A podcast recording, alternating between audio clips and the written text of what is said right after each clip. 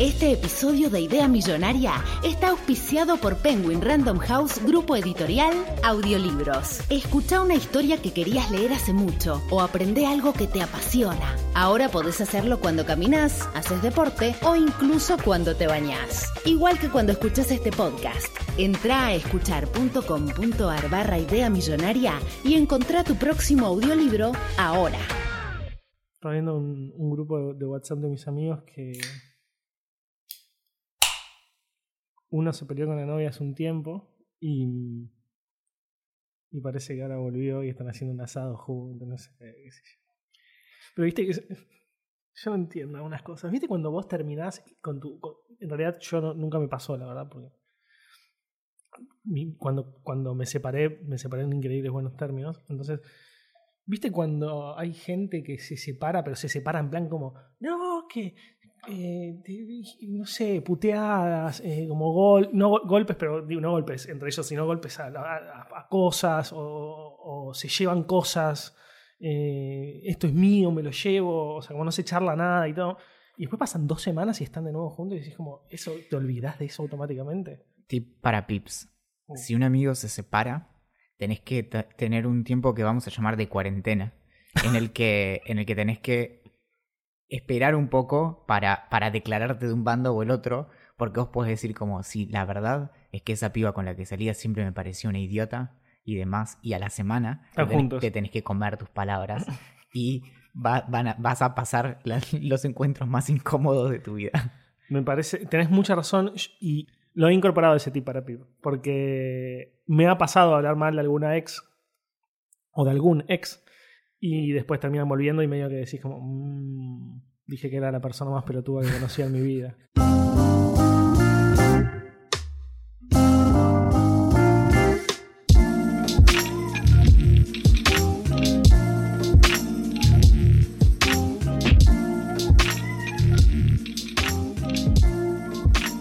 Niños y niñas, este es un nuevo episodio de Idea Millonaria. Luego de un breve descanso, hemos regresado para compartir contigo historias y buenos momentos. En esta nueva temporada contaremos con excitantes invitados, relatos que no podrás creer y miles de beneficios para quienes hayan hecho su tarea. Mi nombre es Valentín Muro, aunque seguro me recuerdes por el nombre de Beltrán el Batracio en las aventuras de Rito y Tito, una de las experiencias más memorables de mi carrera.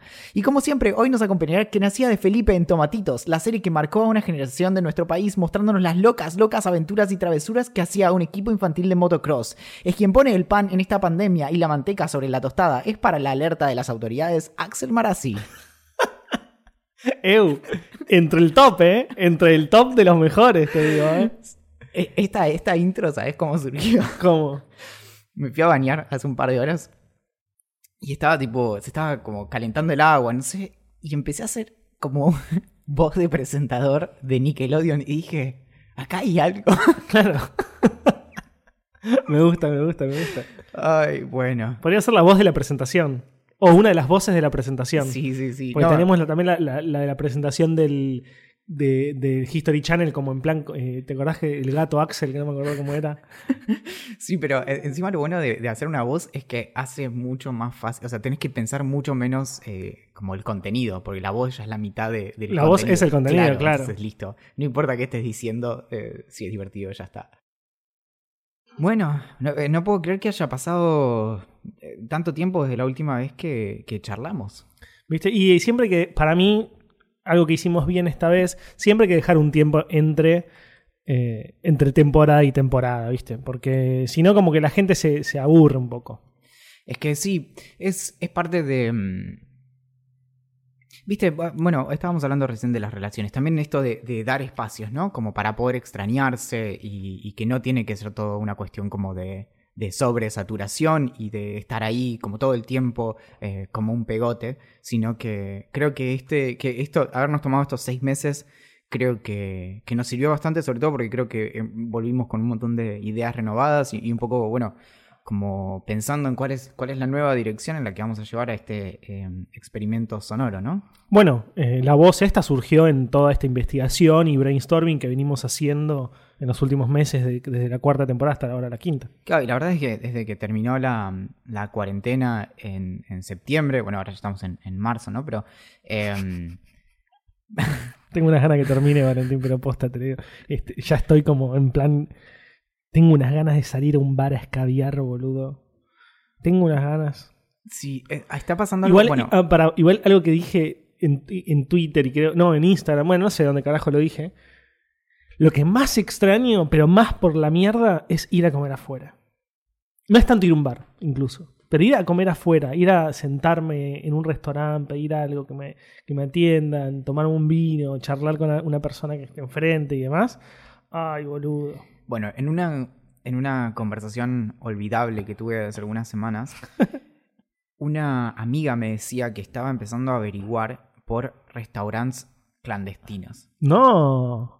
Mal, mal, mal. Todo esto como- Repudiablísimo. Todo esto como corolario de una discusión acerca del tema de los runners y de si tienen que estar permitidos o no. Entonces yo era como, la conversación iba tan rápido que yo no llegaba como a atajar como cada No, uno. Y era no. no, es que, no, bueno, es que no es eso. Y entonces era, sí, sí, está bien. De hecho, no, no hay evidencia que sostenga medidas como impedir que la gente salga a correr o, o a espacios públicos porque no hay, no hay correlación entre eso y la tasa de contagio. Eso está bien.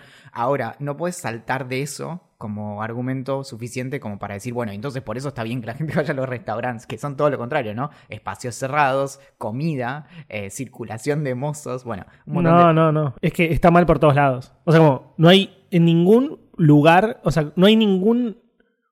No hay ningún razonamiento lógico para que vos, para que alguien te convenza o, te haga pensar que está bien ir a comer a un restaurante clandestino en época de pandemia. Como vos me decís, no sé.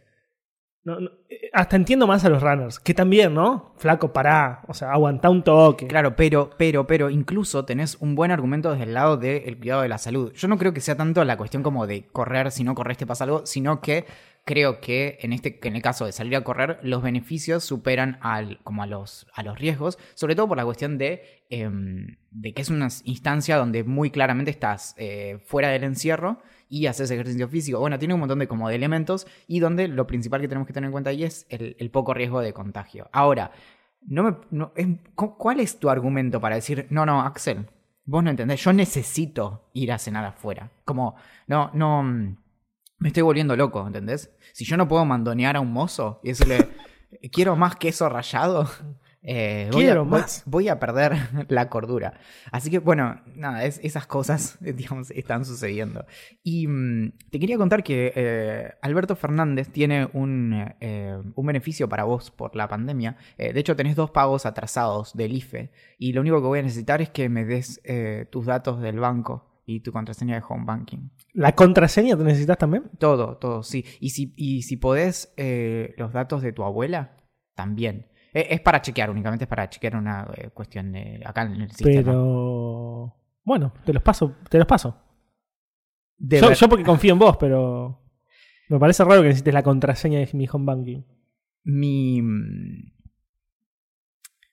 mi historia, increíblemente recreada recién, es real. Y me sentí mm, no mal, sino que en el momento dije como, ¿cómo, cómo se me pasó esto? Porque el otro día me llaman de un número y me dicen algo muy parecido a lo que te dije recién. Y claro, yo dije como, mira si me van a estar llamando desde un número para ofrecerme esto. Y lo primero encima que le dije fue tipo, igual todo bien, como no voy a reclamar, o sea, no quiero hacer un trámite, no lo necesito, esa plata está mejor en otras manos, yo me lo voy a gastar todo en escabio.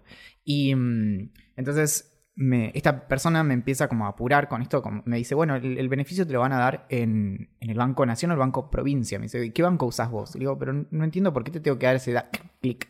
Y ya había Ah. cortado. Entonces agarro, tuiteo esto y alguien y, y pongo el número. En, en- tipo, si me llamas para estafarme, no, no voy a proteger tu privacidad. Pero por favor, Entonces boludo, pongo el que número. estar preso. Pero esto es muy, es, es muy, es muy grosero, ¿entendés? Porque pongo el, el número y alguien me responde y me dice, mirá, en una nota de ayer, en la nota mencionan el mismo número de teléfono, que era un número desde el que estaban llamando para... Ah, ya se re sabe. Claro, pero no solo eso, sino que a los cinco minutos lo llamo de vuelta.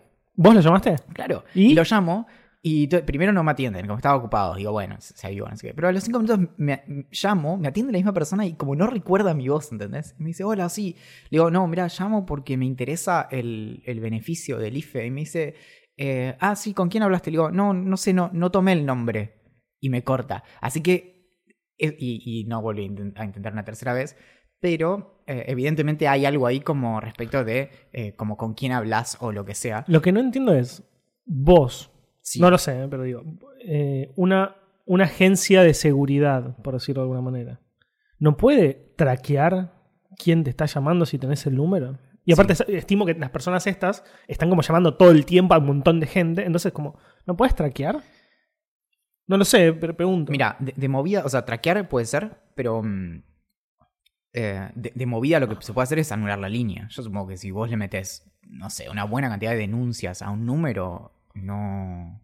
No entiendo cómo, cómo sale en un medio, sale el número de teléfono. Podés llamar y que te atiendan y que no haya ningún, ninguna autoridad que pueda, pueda llegar a ellos, digamos.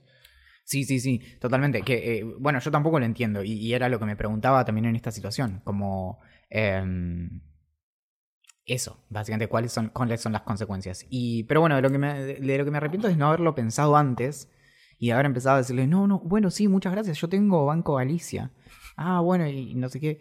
Y... mm, nada, eso. Querías bardearle un toque. Yo, sí, y lo peor, de, lo- algo que fue fantástico. Ay, bueno, no, no- no lo voy a buscar, pero me respondió un tweet alguien y me dijo como, pero vos no entendés, esa persona está en una situación como crítica y está como básicamente como tratando de ganar un mango, ¿entendés?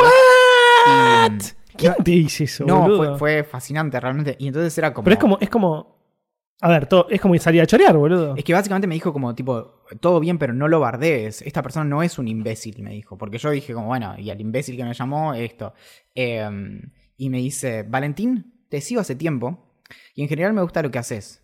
Pero el humano que te llamó no es un imbécil. Simplemente está tratando de llevar un plato de comida a la mesa con un sueldo de mierda en un call center. ¿What? El imbécil es otro u otra. Ah, no, claro. Este No, tipo no entendió. Este tipo pensó No entendió, no entendió. que, pensó que era un call center genuino. Claro. Y que yo lo estaba bardeando. Uh. Y una respuesta que le dicen es como pedirme que no me enoje con el que me chorea la billetera porque la necesita. Yo también la necesito y robar está mal. Eh, llamalo chorro y no imbécil, responde esta persona nuevamente. Los deficientes mentales son ustedes, evidentemente. A lo que yo le respondí, muchas gracias por tu aporte. Está bien, es una buena forma de. Andate al carajo. Sí, sí, sí. Ah, Y le, le responde la gente, lo llamaron para estafarlo, ¿se entiende? Claro, no, no entendió el concepto, no entendió. Es- Estafa gente, lo mínimo, que- lo mínimo que se puede hacer es decirle imbécil, pero bueno. Eh, así que sí, y mm, debe ser fascinante igual el, el- el mundo de... Igual no, no sé, no, no sé cómo sigue, ¿entendés? Porque ponele, me pedían los datos de mi cuenta, pero que, o sea, estoy- digamos, si yo te doy mi CBU, de lo que sirve es que vos me des plata, como, no, no sé, eh, seguro, lo que suele haber con estas cosas es que te piden que hagas un depósito para verificar. Eso es, es lo que te iba a decir, porque no es en el caso de IFE, no es este caso en particular, pero poner hace uno o dos meses, en época de pandemia.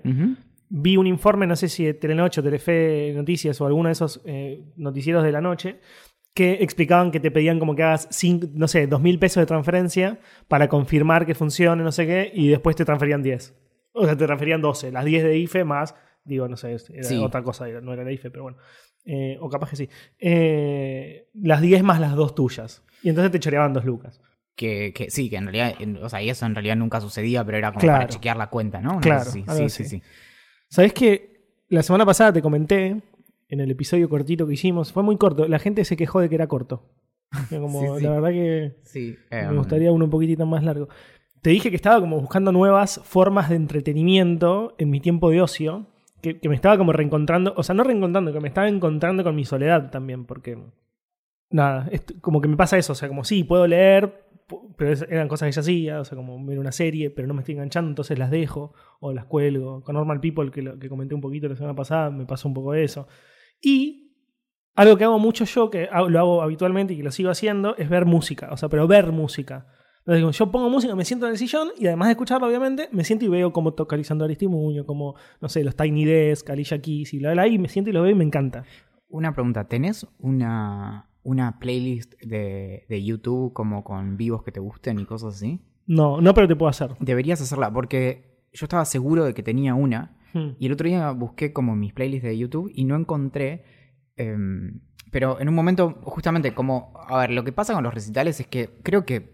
Esto es para debatir, ¿no? Pero creo que recientemente es que empezaron a ver como buenos recitales piolas, como oficiales, bien filmados y yo qué sé. Te estoy diciendo, como de cinco años para atrás, o sea, entre, no sé, dos- 2015 hacia atrás, cuando buscabas un recital, era filmado por Pepito con el celular. Claro, la calidad era una verga. Y claro, y o era- o era desde el público o el audio estaba saturado y por ahí te servía como para tener una especie de feeling de cómo era un recital, pero no para disfrutarlo. Y, por ejemplo, Tiny Desk y esos que están filmados, están grabados profesionalmente, son como un placer porque lo pones de fondo y puedes verlo y demás. Claro. Entonces, en eso es que yo pensé que tenía una lista como con recitales de bandas que me gustaran, en ese plan medio acústico y demás, y bueno, no lo encontré.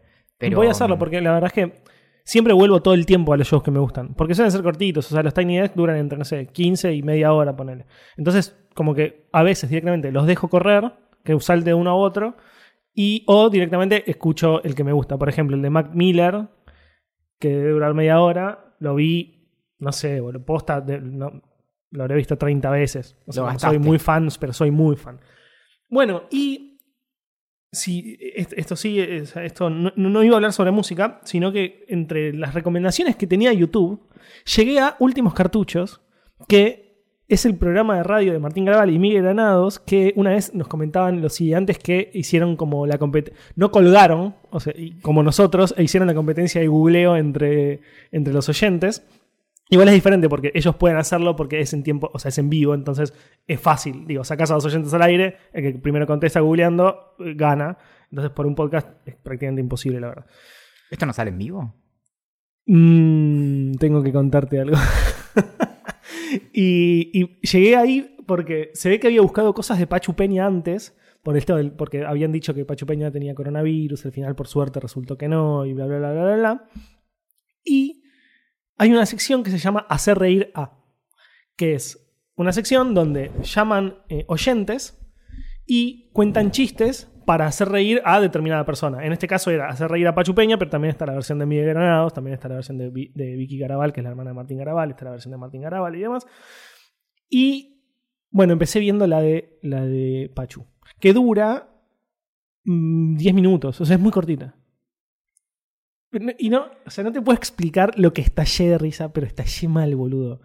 Y dije, no puede ser que yo no, no haya consumido nada de esto, porque soy muy fan de Martín, de Miguel no tanto, pero porque no lo consumo, pero de, Martín soy muy fan, además que no, no es mi amigo, pero me gusta, o sea, lo conocemos, o sea, qué sé yo, hemos ido a la presentación de su libro, eh, está todo bien, digamos, y nunca lo había escuchado al aire. Igual no es como aire, porque esto, este es el motivo por el cual me gustó. Es como, está hecho para YouTube el programa eso, ¿me Te entendés? iba a decir eso. Hay un par de notas que salieron sobre cómo también desde que básicamente lo- la- fue la ellos ya tenían el, el programa en Blue claro. después cierra Blue y, y demás quedan como una especie de limbo y después es que terminan haciendo el pase se puede decir como se me permite como porque Como vengo, vengo muy del fútbol sí y hacen el pase a Vorterix que, que tiene desde que salió Vorterix su apuesta fue eh, acompañar el, el- el sonido con, con imagen. Y, y es un show que es, es muy como de- también en- de- a nivel de la como la cuestión como de la- lo, lo expresivos que son ellos y demás. Entonces juegan mucho con eso y generan muchos como por así decirlo memes y, y como muchas instancias Sí. así. Y mm, entonces sí es como ideal Sí. para, para, Para verlo YouTube, sí. Yo creo que es mucho más un programa hecho para YouTube que un programa de radio. Sí, por, primero, porque un programa de radio dura, no sé, y, bueno, mira, no sé en qué horario salen, por ejemplo. Sé que salen entre las la 1 y las 4, las 2 y las 5, no, no tengo ni idea, sé que más o menos es el horario, pero yo nunca lo escuché en vivo. Pero un programa que te dura 5 horas, o 4 o 3, es muy complejo de, de escucharlo todo. Porque haces otras cosas. Entonces, viendo un, video de YouTube que dura entre 10 minutos y 25 o media hora, está buenísimo porque lo recortás y ves lo que más te interesa. de 10 a 13 por Vortrix No, me parece que cambiaron el horario. Ah, puede ser que esté. No, no, puede ser, puede ser, puede ser. Sí. eh, antes estaba a la tarde. Antes estaba de 1 Ok. a 4, algo así. Eh, entonces, yo, por ejemplo, yo no puedo escuchar un programa de radio mientras trabajo, porque si estoy leyendo y, hay audio como que yo tengo que prestar atención, me desconcentro. Peor si tengo que escribir. Eh, y, entonces en YouTube es- me, parece fantástico. A lo que voy con todo esto es que si no saben qué hacer en casa, este, en, en su tiempo de ocio, después de escuchar Vida Millonaria, yo les recomiendo que busquen alguna sección de. o algún. no sé. Siempre hay invitados. Vean algo de, de últimos cartuchos en YouTube y para mí les va a volar la cabeza. Es, un- es humor muy absurdo también. O sea, es, es como muy particular. Si no te gusta el humor absurdo, no te va a gustar. Pero si te gusta el humor absurdo, vas a ser fanático. Claro que eh, a veces son ese tipo de, de consumos que tienen como una curva de aprendizaje. Cla- Em. recontra, porque hay mucho lenguaje. Bueno, es como un poco.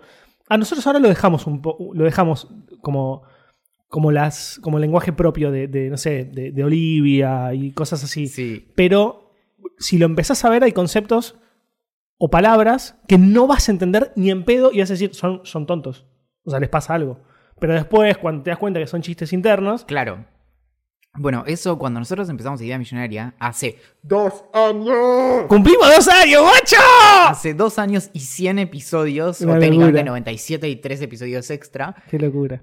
Justamente, una de las referencias que yo tenía como más cerca de, la- de las cosas con las que estaba manejando en ese momento era el podcast de, de TJ Miller, Mm. que era Cashing In with TJ Miller, que em, es un podcast ya, ya de humor, pero donde tiene como mucho, mucho de, de eso interno, donde básicamente lo que hacen es que, como que desde el primer episodio, fueron como. e- Ellos hacen como mucha improvisación, entonces hacen como muchos chistes, pero es como que los chistes se fueron como.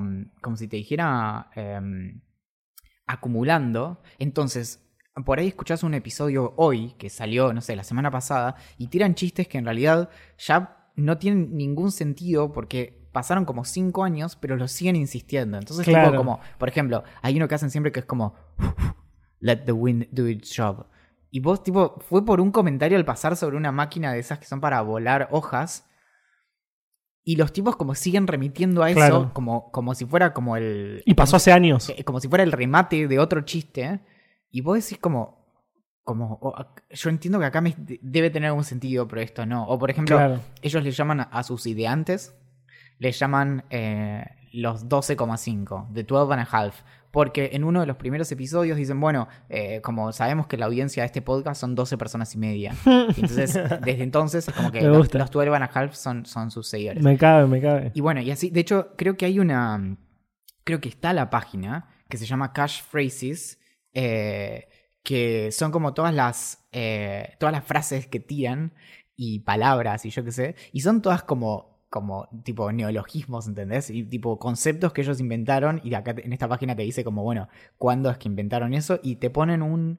Está muy bueno lo que hicieron. Esto, y de antes tomen nota. em, porque te cuentan qué es lo que significa la palabra que inventaron. Bien. Y te pone el audio como para que escuches el momento en donde la inventaron. como Está bueno, está bueno. El recorte. Claro. Y mm, nada, bueno, eh, eso. Y, mm, pero bueno, así que 100 episodios de Idea Millonaria. Es una locura absoluta, boludo. Pensar que surgió seguramente, no, no sé exactamente dónde surgió Idea Millonaria, pero seguramente en la cocina de tu casa, que es donde...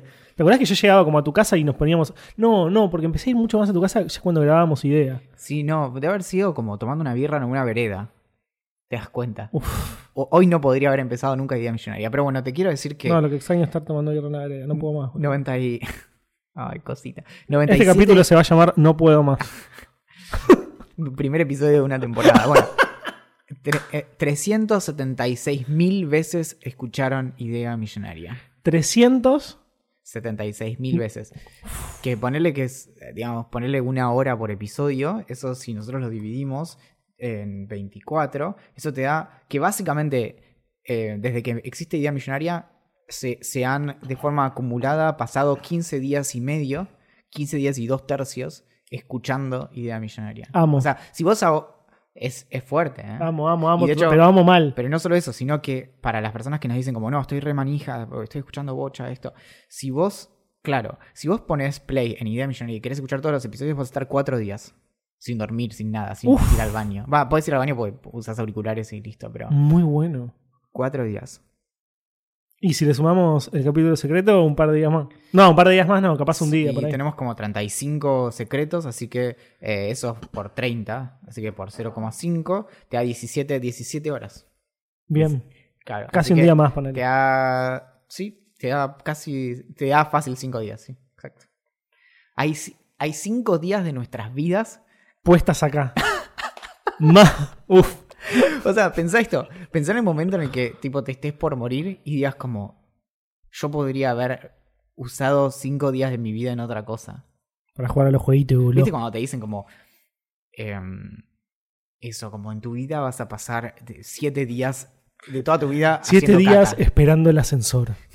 Cuatro días que el chino te traiga la coca que no encontraste en la heladera. Dos Sí, sí. días que el udero te traiga la rúcula. La arugula. Exacto. Y. mm, así que bueno, pero. mm, pero bueno, eh, vamos. Tengo unas ganas de hacer una idea millonaria en persona para festejar los 100 episodios y los dos años, boludo. Y bueno, Pero en culo directamente. a- a- eh, apuntemos a los 200, si la cosa sigue así. Em, y. mm, yo hace un rato te conté que me bañé. ¿Vos cómo venís con el tema de bañarte? Sé que tuviste unos inconvenientes. ¿Por qué, boludo? Me va bien, normal. No me acuerdo, no sé a qué te referís, sinceramente. ¿Te gusta bañarte? Sí, boludo, ¿por qué? Amo bañarme, me quedo dos horas en el baño cada vez que puedo. Bueno, ahora no tengo más bañera, lo cual es un golpe en el medio del corazón. Me duele, me duele, uf, me duele mucho. Mi departamento es quizás el departamento más lindo en el que estuve en toda mi vida. No es una forma de decir. O sea, es precioso, es inmenso. Tuve mucha suerte, pero realmente, o sea, como que gasté. Yo creo que en, nuestras vidas tenemos un como un- una cantidad de- determinada de suerte. Los que se gastan los que se ganan la lotería la pierden toda automáticamente. O sea, ya está, no tenés más suerte, no, basta.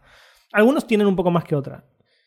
Y yo me gasté un gran porcentaje de esa suerte que tengo en mi vida al haber encontrado este departamento. Y no hay nada de lo que pueda quejarme. Pero, bueno, en realidad sí.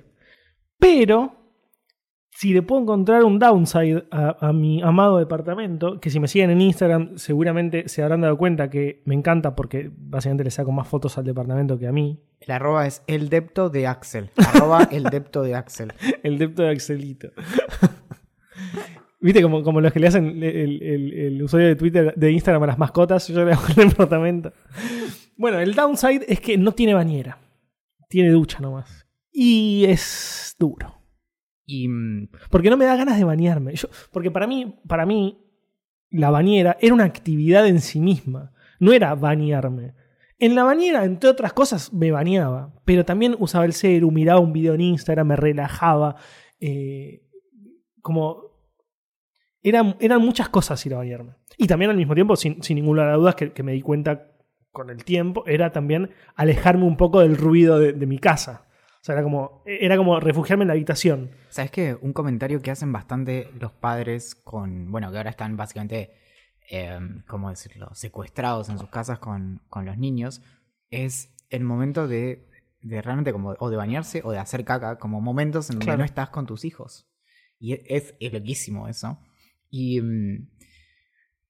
Dos, tengo dos cosas. Una es que el otro día, por primera vez, me pasó. ah, bueno, yo, yo estoy muy acostumbrado. En, en mi departamento anterior no tenía para. no tenía bañera. Y en este tampoco. Pero en el anterior era como. El espacio era como de una bañera. Pero em, tenía solo la ducha. Acá es más reducido, es más como un espacio cuadrado, digamos, no Claro. rectangular. Y, em, y en un momento pensé, como, claro, no tengo ninguna forma, no se me había ocurrido porque no había tenido la necesidad realmente, pero eh, no, no tengo manera, por ejemplo, de ponerme un- una pantalla y ver algo mientras me baño. O sea, medio que me obliga a bañarme como si fuera un trámite. Claro. Lo que, lo que sí yo sigo haciendo es me pongo música. Pero nada, no, no es lo mismo en absoluto. O sea, como yo. Ahora para mí, bañarme es como decís vos, es un trámite. Yo me entro, o sea, entro a la ducha, pasan 5 o 10 minutos, pum, salgo y, y listo, y terminé y me seco y, sigo haciendo mi vida. En la otra, en el otro caso es más como. Yo podía estar entre media hora y, y una hora y media en, en la, Claro. en- en la bañera. Dependiendo cuántas ganas tenía de estar eh, ahí boludeando. Y mm, Bueno, de hecho, una de las cosas que yo iba a hacer antes de mudarme era comprarme un Kindle Paperwhite waterproof. Te viene re bien para la ducha ahora. Pero claro, o sea, ¿por qué? Porque en, en el- en la bañera es ideal. O sea, es el complemento ideal. Pero ahora no, no tiene sentido. O sea, como básicamente no, no, no, no voy a leer en la ducha parado. A mí ya, ya, conocí dos o tres casos de personas que se compraron no el Paperwhite, sino el que venía antes, que era también muy caro. No sé si era el Voyager o. mm, Viste que hubo un nuevo como Sí, Kindle. sí. Eh, bueno, Puede ser el Voyager. pero que era, era, era un, un- un Kindle muy caro, que eh, mientras que el normal te sale tipo 100 dólares, te salía 250, creo, una cosa así. Y. mm, pero personas que no usaban tanto Kindle. Porque, por ejemplo, yo, yo no compraría eh, un- ese, ese Kindle, creo, porque la verdad es que sería como mm, excesivo. O sea, de hecho, mi Kindle actual creo que tiene 5 años y lo amo. Y me cuesta mucho mirarlo y decir como, no, la verdad es que lo renovaría. Como que no, para nada. Y, mm, y lo que me, bueno, pero lo que me sorprende es que son personas que por ahí compran su primer Kindle de 250 dólares pudiendo haberlo comprado a 100 o Claro. 120. Sí, las características son las mismas. Y, y no son como super usuarios, ¿entendés? Como, Claro. ni, ni es que le van a sacar especial como ventaja a eso. Y mm, no sé, creo que no, no tiene. No, no sentido. tiene sentido at all.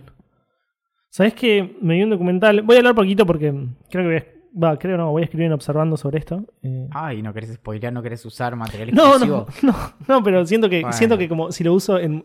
En realidad es al revés, ¿eh? Siento que molesto a, como a, la- a- a los ideantes y, lo, y, y a las personas que leen observando, que, que comparten, ¿me entendés? O sea, como. Siento que si hablo acá de contenidos que pongo en observando, les va a molestar a algunas personas. Solo para cerrar, Oasis es el. Es Ah, el Oasis, mira. Que está tipo 200 dólares. ¿Y cuál es el gran, el gran, la gran feature? Es, es como distinta la, la disposición, yo qué sé. Eh, es una sí, verga. igual, pero por ejemplo, es, es resistente al agua, como el Paperwhite más nuevo. eh, creo que tiene para escuchar.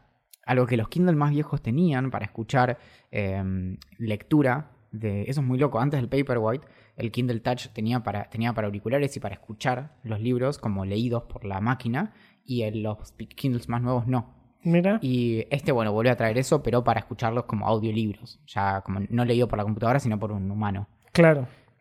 Bueno, eh, Maca, que es la, la ideante que nos, nos hizo la pregunta del episodio sobre arte, Sí. me recomendó Abstract, que yo ya lo conocía, pero me recomendó un episodio particular de Abstract, que es una serie documental sobre diseño, ciencia, como más que nada sobre diseño, diría yo, pero también mete mucho arte, mete, mete como diferentes, diferentes eh, no me sale la palabra, disciplinas dentro del diseño. Entonces, hay gente que es artista y algunos que son diseñadores de Nike, otros que son diseñadores dentro de Instagram y cómo diseñan la aplicación o diseñan el logo. O sea, como hay un montón de episodios. Y cada uno se separa del otro por completo. Es, un gran, es una gran serie documental que se separa entre episodios. Entonces, vos podés ver uno porque te gustó la sinopsis de ese, y pero no podés ver los otros. O sea, te- es lo mismo. Son independientes. Son como los Explain the Box. Exactamente. Pero, Pero y- más largos. Pero estaba seguro de que vos lo habías visto todo. No, todo no lo vi. Me vi eh, toda la primera temporada y me vi algunos capítulos de la. no, de hecho, creo que vi uno o dos capítulos de la segunda, me parece. Y este no lo había visto, porque como no conocía al artista, incluso es algo que, que- que digo en Observando, que voy a decir, que dije en la versión de hoy de Observando. Estoy, viendo en el, estoy viviendo en el futuro, boludo, Sí, es muy sí. difícil. Dark. Eh, Edición idea millonaria. y a mí, a mí no, o sea, como a mí me encanta el arte, pero como habrá, como, como todo el mundo se habrá dado cuenta, me gusta el arte como a- a- a- clásico. O sea, me gustan las pinturas, me gustan las esculturas y no me gustan las instalaciones artísticas. Entonces, como este capítulo de Abstract, que es sobre Olafur Eliasson, que es un artista muy grosso del No, pero volvamos a eso. Cuando decís que no te gustan las instalaciones, ¿en qué estás pensando? Por ejemplo, en el tipo de cosas que se hicieron acá, en, por ejemplo, en Proa y demás, donde tenés como, no sé, estructuras hechas con bicicletas. O sea, como, como Eso, por ejemplo, no me, no me atrae. En absoluto. bien. Lo miro y no me transmite. Tráeme, tráeme algún ejemplo más de, de cosas que. No, no es que no te gusten, sino eso. Me, me- me parece más acertado decir como la verdad no me genera nada. No, no, no me genera nada. No ¿Cuáles? Y por ejemplo, la otra vez veía una, un video documental sobre una instalación que se había hecho acá, creo, donde había personas en el piso que se quedaban lo, lo más quietas posible. No sé, ¿no? Como es- Bueno, igual eso es más performance. Sí, que también no me gustan. No, no, está bien. Pero no, no, por ahí, porque por ahí una instalación es más como una instalación. Claro, sí, que no se mueve. No sé, no sé. Bueno, igual, obviamente, es como. eh, creo que veo el, como el punto y demás. Creo que también es como, al ser tan amplio, es como que instalación es más como un recurso, entonces hay de todo. Claro. Y sí, es entonces por ahí estás pensando en algunos ejemplos y no es que, digamos, descartás completamente eso, sino que es como que te diga, como, no, la verdad no me gusta el arte contemporáneo. No, bueno, Claro. ver, es tan Hay amplio, muchos- claro. Sí, sí. En general no me, no me genera nada. Igualmente, obviamente es porque ignoro la mayoría de los artistas que son interesantes en ese campo y porque en general el arte clásico es mucho más viral. O sea, como que, que- que nos educaron como para que conocer ese arte y no el, arte más contemporáneo de instalaciones y demás. O sea, eh, eh, la gente conoce mucho más a Velázquez que a este a Eliasson, por ejemplo. Sí, y también como hay algo como en el orden de la respuesta visceral, ¿no? Como que de algún modo, esto lo hablamos varias veces, pero como que vos, vos ves, no sé, y ciertas imágenes y por ahí como volviendo a, lo que hablamos en episodios anteriores, como la capa de interpretación, es más obvia. Incluso, incluso si puede tener una gran profundidad, no hace falta. Es distinto de que yo te diga como, te, muestro algo y, tiene que venir un flaquito y decirte como, bueno, tipo, trata de pensarlo vinculado a esto y lo otro. Claro. como que lo ves y ya, ya hay algo que te está pasando ahí. Sí, sí, sí, Sí, opino, sí, opino igual. Em, bueno, y este capítulo de Abstract trata sobre un artista danés que es como el más grosso en su campo, que une mucho la ingeniería, la matemática, la luz eh, en muchas de sus obras. Una de las más famosas, que se llama Room for One Color, o sea, como cuarto para un color, me voló la cabeza mal. No e-, es espectacular realmente. Es una, es, una, es una luz que no refleja luz blanca. Entonces, tu ojo no puede interpretar los colores. Entonces, vos entras a una habitación donde todo es amarillo, pero vos sos amarillo también, ¿me entendés? O sea, absolutamente todo lo que hay en esa habitación, no, vos no podés interpretar esos colores. Y si vos pones una rosa, la ves negra. O sea, solamente se puede identificar el blanco, el negro y el amarillo, que es, que es esta luz que, roba los colores, por decirlo de alguna manera. Mm. Y es fantástica, boludo. Es fantástica, te vuela la cabeza. O, y eso, cuando lo capturan con una, con una cámara, queda capturado. Queda capturado. O sea, si vos ves el documental, ves al chabón en blanco y negro. Eh, incluso si pones, eh, si pones en, en, Google Room for One Color, en Google Imágenes te aparece y, es bastante flashero. Eh, y es muy interesante esa fue la que más, esa, es la que más te llama la atención y es la más limada de todas porque básicamente te, hace flashear en colores, boludo. O sea, como, bueno, técnicamente no, literalmente no, pero, pero te hace flashear mal. En un color. En un color. Pero después tiene muchas otras que son muy interesantes. Por ejemplo, eh, esta es una, por ejemplo, una, instalación con objetos así como bien como, como lo que a mí no me gusta. Pero como te lo explica el chabón, decís, está bueno. O sea, lo que hizo el chabón es, se fue al, al, al Ártico y agarró un, un pequeño glaciar, un pequeño hielo de glaciar que estaba a la deriva, que eventualmente se iba a derretir. Entonces lo agarró, lo partió y lo puso en, una, en una ciudad, que no me acuerdo cuál es, pero no importa. Entonces ese glaciar se empezó a derretir. Y básicamente lo que, lo que le pasaba a la gente era como darse cuenta realmente, o sea, como darle proporción a que básicamente los glaciares del mundo se estaban derritiendo como estaban viendo que se estaba derritiendo en ese lugar por culpa, del por culpa nuestra, básicamente. Eh, del calentamiento global y de la contaminación y demás. Y esas cosas, o sea, como esos mensajes me, parecen, me parecieron fantásticos y me parece muy bueno el documental. Eh, dura solo una hora y al que le interese como el arte y demás, últimamente estamos muy artísticos, eh, se lo recomiendo mucho. Te vamos a, meter de a poquito en el arte electrónico. Yo ya te conté que yo participo de una, em, de una organización que se llama Plus Code, la, web es eh, pluscode.cc, pluscode.cc. Y mm, Pluscode funciona ahora como una especie de, bienal. Bueno, ahora estamos como obligados a la, virtualidad, pero justo bueno, estuvimos conversando hace una semana sobre como qué, actividades se puede hacer en este contexto y demás. Y mm, justamente lo que se hace desde, eh, desde Pluscode es aunar a artistas electrónicos y como gente que hace justamente instalaciones interactivas y demás, que por ahí lo que tiene de interesante es que el arte electrónico en general es interactivo. ¿Qué sería el arte electrónico? Bueno, básicamente como expresiones artísticas que utilizan algún tipo de dispositivo electrónico. ¿Y pero vos tenés que participar de eso? No necesariamente, pero o sea, muchas veces son como en forma de display y demás, pero por lo general incorporan algo del orden de lo digital, que puede ser pantallas, puede ser proyecciones, puede ser motores, puede ser sonidos, bueno, hay, hay un montón de cosas, pero creo que las experiencias más interesantes son aquellas que son justamente interactivas. Entonces, no sé, hay, varias obras en donde, eh, por ejemplo, se proyecta algo sobre, sobre el suelo, pero al mismo tiempo hay sensores que están desde arriba que toman la posición de las personas. Entonces, por ejemplo, obras musicales que suenan de acuerdo a la manera en que las personas caminan en una sala. Y la obra vos la escuchás, pero cambia eh, está programada según, como cambia según los patrones de movimiento. Y está bueno. Y con eso hay un montón también como de, registro de imágenes o de, distorsión. Está todo como, bueno, dentro del arte electrónico está el glitch art, que es como... sí, me encanta el glitch art. Que es esto mismo, como de conseguir, por ejemplo, cámaras digitales viejas y poner, arruinarles el sensor para generar errores y demás. Bueno, es, es, es un mundo y hay, hay un montón de cosas que decís como, "Buah, es que fiaca que me da esto que estoy viendo, como no me pasa nada, y cosas que decís, esto es increíble, no sé.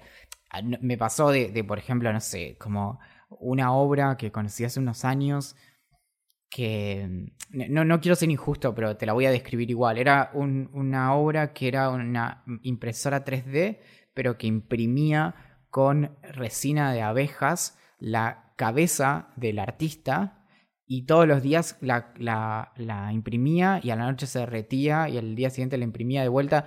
Y vos decías como, ok, Claro. y, y ahí está, como también, o sea, a, a veces eh, creo en el arte electrónico como en la tecnología en general, se cae mu- como mucho también en el, como puedo hacer esto, entonces lo hago sin que tenga como nada más, como... Claro, a mí lo que me pasa siento que le agarro. Porque no es que no me gusta. O sea, no es que no. O sea, bueno, a medida que va pasando. A medida que vamos charlando, voy cambiando mi- mi- mis ideas en general. La verdad es que a mí las instalaciones me encantan. Me encanta, claro. En general no es que no me gustan, es que cuando las veo no me transmiten absolutamente nada. ¿Qué es lo que me pasaría cuando veo que un artista decide imprimir con resina de abeja, con lo, con, o con lo que mierda sea, su rostro? Digo, bueno, la verdad, más que decirme que sos muy egocéntrico, no me, no me transmite nada. Es que, es que creo que va por ahí también, que, que a veces, que, que el uso, pensarlo a la inversa, cuando ves el uso de un recurso tan sencillo que te hace como cambiar la perspectiva, como lo que vos decías, este pibe por ahí el nivel técnico no es necesariamente tan complejo como lo, lo de, lo de Olafur, pero de repente lo decís y decís como, wow, como no, no lo había visto de esta manera. Claro. Y, mm, Sí. no sé, en el, en el arte electrónico hay mucho, eh, mucha obra dedicada como a la materialidad de, de Internet, por ejemplo. Entonces muchas cosas como de... eh, hay mucho de visualización de datos, por ejemplo, como de Claro. mostrar, bueno, qué pasa con la web y demás, y como y bajarlo muchas veces a través como de la metáfora. Entonces, por ejemplo, hay muchas, muchas obras donde se imprimen cosas, es tipo como en papel. Entonces, como imprimir, ah, no sé, hay, hay una instalación justamente que, que seguramente vos la viste, que es un artista que imprimió en distintos colores, eh, pero de corrido, los términos y condiciones de distintas plataformas de Internet. Y entonces vos tenés como si fuera una sábana de Facebook, Sí. otra de Twitter, otra así, y que son tipo larguísimas, como una tipografía, no sé, de, de 12 puntos, 10 puntos, lo que sea, y vos decís como, ah, pará, era bocha de verdad. Y entonces ahí hay otra cosa, ¿entendés? Ahí Sí, como, sí, bueno, ahora lo veo, ¿entendés? Que cuando haces scroll, por ahí no lo ves. No, no, obvio, ¿ves? Claro, bueno, es, sí, me paso, sí, conozco eso, eso esa instalación, y, me, y sí es interesante. Quizás simplemente lo que debería decir no es que no me gusta, sino que me interpela mucho más el arte clásico. Pero bueno, son como gustos, digo, está es que, bien. ta- es que en realidad también es que hay de todo. Y en eso de que hay de todo hay mucho como en- en- con cualquier técnica artística y, y siempre hay algo como de, de esto, como bueno, eh, pensemos en, en otro ejemplo, ¿no? Viste que hay, hay mucha cuestión a veces como de, de que las grandes obras artísticas son las que son hiperrealistas, ¿no? Como, de hecho, si entras en Instagram, como mira, mira este artista, qué capo, cómo hace una pintura igual que una foto. Y no sé, a mí no me queda claro como que la destreza Claro. técnica haga a una buena obra. Porque de hecho agarrás y ves, no sé, algunas como de las grandes obras de la historia y decís, esto, obviamente no es un comentario real, ¿no? Pero como esto lo podría haber hecho un niño de 6 años. Claro. Y vos decís, bueno, pero qué difícil es dibujar como un niño de 6 años. Bueno, una de las cosas que, que escribí en la última edición de Observando, la, la del domingo pasado, o sea, la anterior, digamos, es sobre, mm, sobre Matisse. Matisse eh, fue un pintor francés que revolucionó el mundo justamente porque pintaba, como vos estás explicando, como, como un chico. Pero ¿por qué revolucionó el mundo? Pr- Primero que, es primero que es muy difícil pintar como, como pintaba él. O sea, es, es lejísimo de... Copiar su estilo es, es muy jodido. Sin contar eso, o sea, como no, no, no, no hay desprestigio en decirle que pintaba como un nene de 6 años. Eso para empezar. No, porque insistimos en que es muy difícil Claro. lograr eso. Eso para empezar. Y segundo, hasta ese momento de la historia, si bien había un movimiento como, por ejemplo, también eh, en el que- del que formaba parte Van Gogh, había un movimiento hasta ese momento de pintar las cosas lo más parecido a la realidad posible. Que eh, entraban todos estos como Renoir, Velázquez, toda esa movida. Que está buenísimo igual. O sea, es un arte que a mí me encanta. Pero, no, si- pero después nacen estos artistas que forman parte de un movimiento que le pone mucho más sentimiento a las obras. Sentimiento desde el punto, o sea, sentimiento como propio y sin tratar de imitar la realidad. Entonces, vos ves la danza de Matisse, que si lo googlean lo van a conocer. Es una obra que vos la ves y decís como eh, la complejidad de dibujo, probablemente para él haya sido una pelotudez terrible, pero nunca nadie había eh, pintado de esa manera. Y el chabón permite cambiar el mundo, porque para él, él, él no pintaba el cielo azul. Si lo quería pintar rojo, lo pintaba rojo y estaba bien. Incluso después, ya como al final de su vida, el chabón nunca terminó de innovar, nunca. Como al final de su vida, cerca de los 80 años, o el- no sé si tenía 84 o algo así, o, o 74. Vio bocha igual. Vio un montón y tuvo una operación de cáncer, como o sea, la, la zafó de ojete. Cuando lo operan de cáncer le dice a los médicos como denme unos, solo unos años más de mi vida para poder terminar con mi obra. Y Ay, mi amor. ma- mal, esa, esa frase me mató. Incluso tuvo un, tuvo un, esto, de esto no, no íbamos a hablar de esto en el podcast, pero no importa porque nos, nos vamos por las ramas y nos gusta ahora eh, hablar sobre arte, pero él tuvo como una especie de mecenas, pero no fue un mecenas, porque básicamente le compraba sus obras, no es que le pedía que hiciera obras. Eh, Un, un fan. Sí, es como, era como un fan. Un ruso, multimillonario por los huevos, mucha plata, las personas más ricas de Rusia, y en Rusia había mucha, hay mucha guita, que le manda una carta cuando él presenta justamente la danza y la música al mismo tiempo, son dos obras. En una hay gente bailando y en otra hay gente escuchando y haciendo música. Que son dos obras muy similares entre sí, o sea, los, lo- los seres humanos de esa obra son naranjas, hay ver, eh, como, como la, la parte del pasto es verde, obviamente, no sé qué. Bueno, obviamente no en realidad, porque nada era obvio en sus pinturas. Y, el, y todos lo, dene- lo defenestran como al máximo. O sea, le dicen como, como que eran hombres langosta tirados en un campo de espinacas como de manera despectiva, o sea, como que era una mierda, como que era muy simple de dibujar, que era un dibujo de un pibe de 6 años, que era fácil, que no sé qué, no sé cuánto. Y, y el ruso, que se llama Yukin, no sé si lo estoy pronunciando bien, pero el apellido era Yukin, le manda una carta y le dice, el Yukin. Yukin. Le dice, el público está en tu contra, pero el futuro es tuyo. Y, es, y fue exactamente eso. O sea, como el futuro terminó siendo suyo, Matisse es uno de los artistas más importantes de la historia del arte. Qué difícil lo contemporáneo, ¿no? Como... Fortísimo. Porque al mismo tiempo hay, hay, o sea, hay, hay dos fenómenos.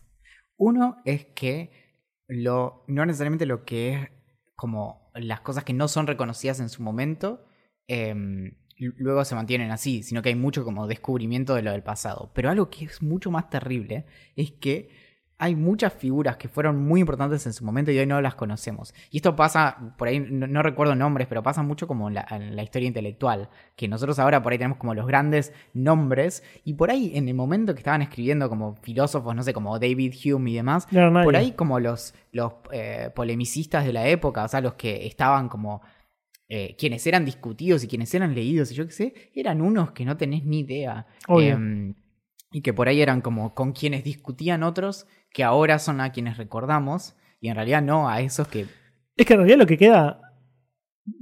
No, no quiero ser despectivo, digamos, pero lo que queda es el artista, no el crítico.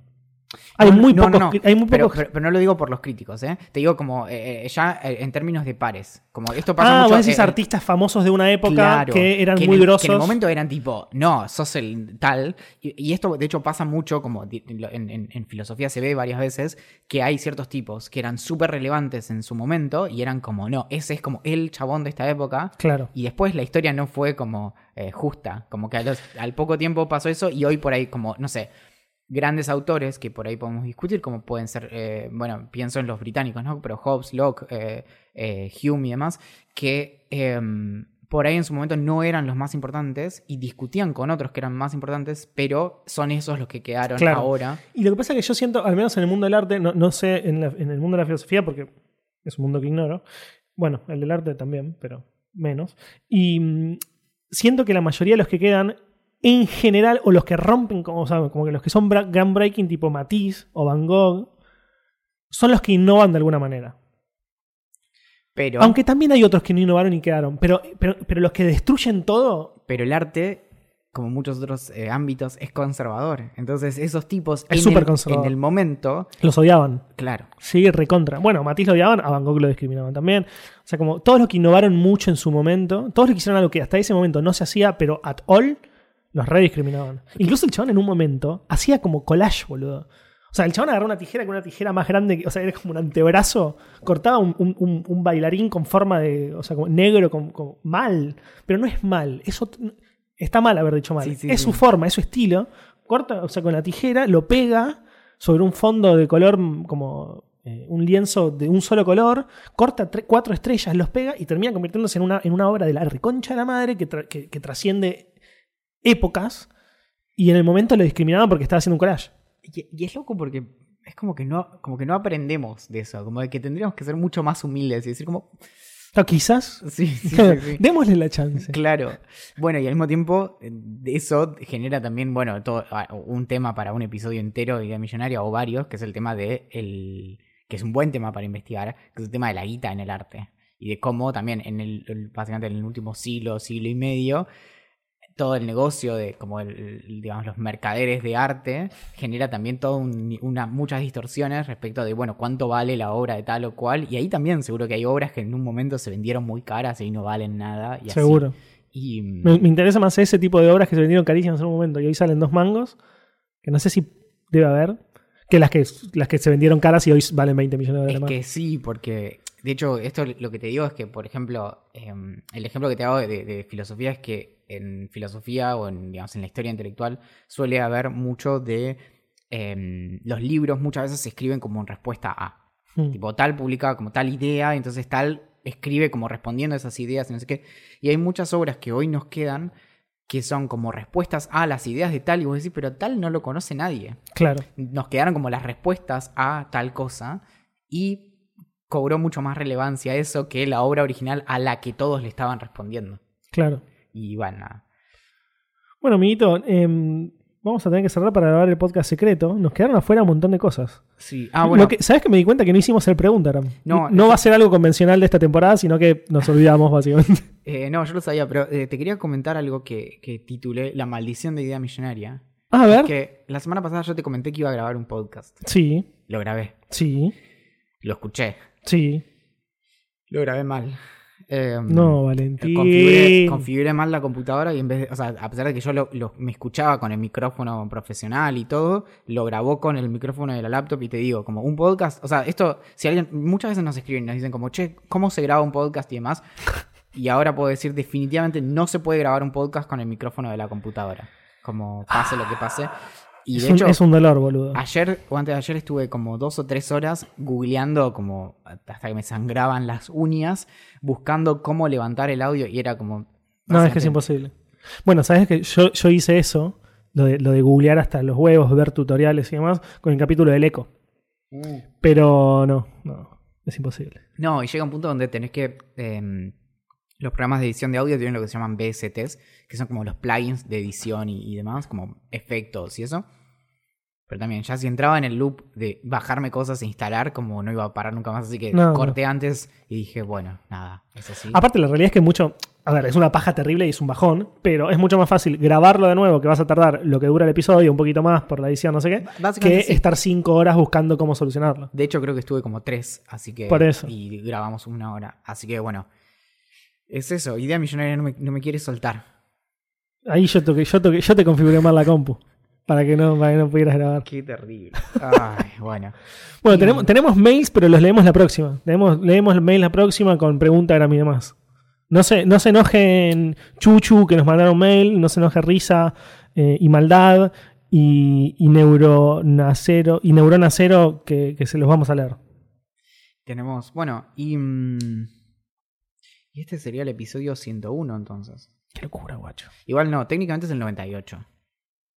Eso nos da margen. Lo bueno de los números es que depende de cómo cuentes, te dan distintos Claro, resultados. podemos contar como queramos. Incluso podemos empezar a contar del 11 y que nos queden todavía, no sé. Sí, bueno.